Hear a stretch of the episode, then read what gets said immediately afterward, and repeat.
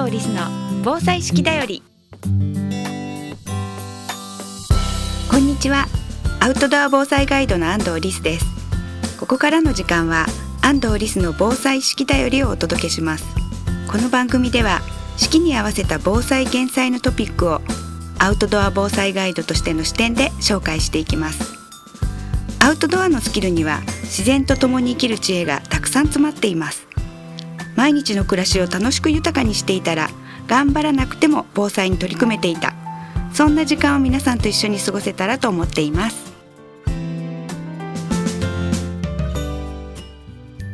安藤リスの防災式だより。この番組は有限会社志村ペットセーバー株式会社デコス日本ボレイト株式会社坂本助産所の提供でお送りします。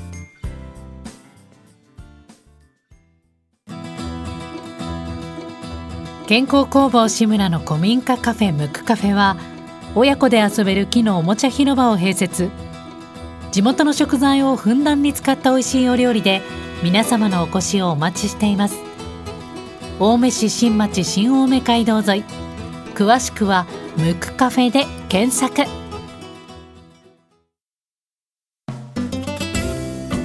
回はブロック塀についてお話ししたいと思います。2018年6月18日に起こった大阪北部地震からほぼ1年が経とうとしています。高槻市の小学生当時4年生で9歳の女の子がブロック塀で命を落としてしまいましたね。その後学校のブロック塀対策は急速に進みました。けれども個人宅や学校の周りというのはきちんと対策が進んでいるでしょうか。大阪北部地震では子どもたちの通学を見守ってきた80代男性も命を落としてみますしその2年前の2016年4月の熊本地震では29歳の男性が命を落としています。なぜ教訓が生かされなかったのでしょうか、えー、取り組みを始めているところの対策も含めてお伝えしたいと思うんですがブロック塀についてはずっと子ども向けの防災の本にブロック塀の近くを歩いて地震にあったら危ないから逃げましょうとだけ書いてあったんですけれども、えー、そ結構精神論ですよね。一瞬で倒れてきたりしているのに、えー、逃げろって言われても逃げられるわけがありません。そしてブロック塀1つ何キロかご存知ですか？実はブロック塀は1個10キロあります。そうすると倒れる時は何トン1トンぐらいの感じで倒れてきます。えー、小学生1年生の平均体重はブロック塀たった2個しかないんです。なのであっという間に着になります。大阪北部地震では、えー、ジャッキで持ち上げようとしたけれどもブロック塀は上がらなかった。それぐらい重いものが倒れてきてしまう。っていうことなので精神論ではなくこれは絶対に撤去するなどしていっていただければと思います。実は対策をとっているところはちゃんとブロック塀をなくしてきています。1978年の宮城沖地震は震度5だったんですけれども死者28名中18名がブロック塀の倒壊による犠牲者です。その中には通学途中の小学生もいました。でえー、埼玉県でたまたま講演した時にこのえー、亡くなった男の子と同じ登校班だった子がいらっしゃってそうしてブロック塀が倒れてくる時その男の子は一生懸命走って逃げようとして足のが速い子だったけれども下敷きになってしまったっていうようなお話をされていました。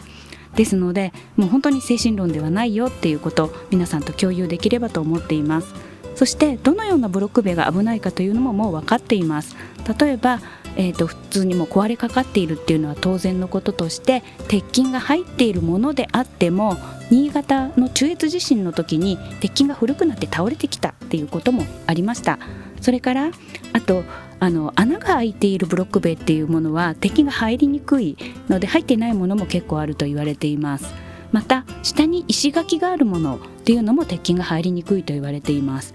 また大谷石と言われるブロックではない大きな立派そうな石が乗っているもの。あれもあの敵入りにくい構造入っているものもあるんですがあの新しいものではないと入ってないことが多いのでそのまま倒れてきます。またえー、うちの地域は地震来ないよ安全だよって言われてるところに意外と多いのは万年塀と言われるただの板のような塀があってすでに壊れてるようなところのものもたくさんあるので皆さんのところぜひ、えー対策を取っていただければというふうに思っています。宮城県ではもうほとんどブロック塀はありません。それから地震が来る来ると言われている静岡県。静岡県では、えー、2009年にえーと、駿河沖地震というものがありました。震度6弱ですけれどもブロック塀による死者はありません。大抵震度5ぐらいからブロック塀の死者が出てくるんですが出していません。なぜかというとずっと前からブロック塀対策言われていました。で、えー、ほとんどの市で、え、助成金が出ています。ブロック塀撤去で10万円。他の塀に変えると25万円。っていうことでずっと言われていました。で、え、ただあの半額しか助成してもらえないんだからなかなかできないよ。って言われてるところとかもありますよね。そのようなところについても今では、え、対策をとっている地域というものが増えてきています。例えば津波が、え、すぐ押し寄せてくると言われている高知県田野町では住民負担ゼロでブロック塀撤去。ということを2019年3月から始めました。またえー、やはり津波が心配な和歌山県串本町は10分の9を助成するということでできるだけ多めのブロック塀撤去に力を入れ始めています。その他、えー、東京都では国分寺市で、えー高木町というところがあるんですけれどもそちらの方ではブロック塀を撤去する時生垣女性っていうものが出てるんですね。えその時生垣だと高齢者が手入れするの大変っていうことがあるのでえー、そこの地域の皆さんで手入れをするので、えー、その代わりこの女性を使ってっていうことで、えー、地域全体でブロック塀をなくそうという安全なまちづくり検証というものを作ったりしています。また、え最近、え東京都が、えブロック塀対策として国産木材を使用した塀等の設置ガイドラインというものを作りました。でそれによるとブロック塀っていうものを、えー、撤去できるようにいろいろ国産材を使って、えー、対策取りましょうねっていうお話が書いてあるのでホームページとかで確認してみてください。私も花粉症なのであの杉たくさん使ってくれる方がありがたいっていうことで昔から国産材を使いましょうという話をしていました。で、えー、皆さんの地域の周りにまだ危ないブロック塀残ってるよとかいうことがあったらお声を聞きたいので、えー、お聞きの放送局 FM 西東京のホームページにメッセージフォームがあります。こちらからお気軽に危ないブロック塀についてメッセージをお寄せください。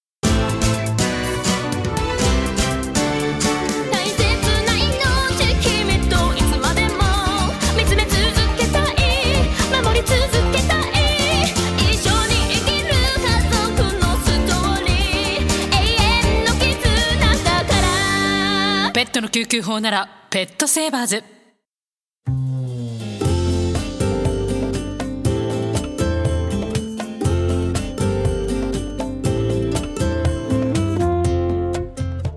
安藤リスの防災式だより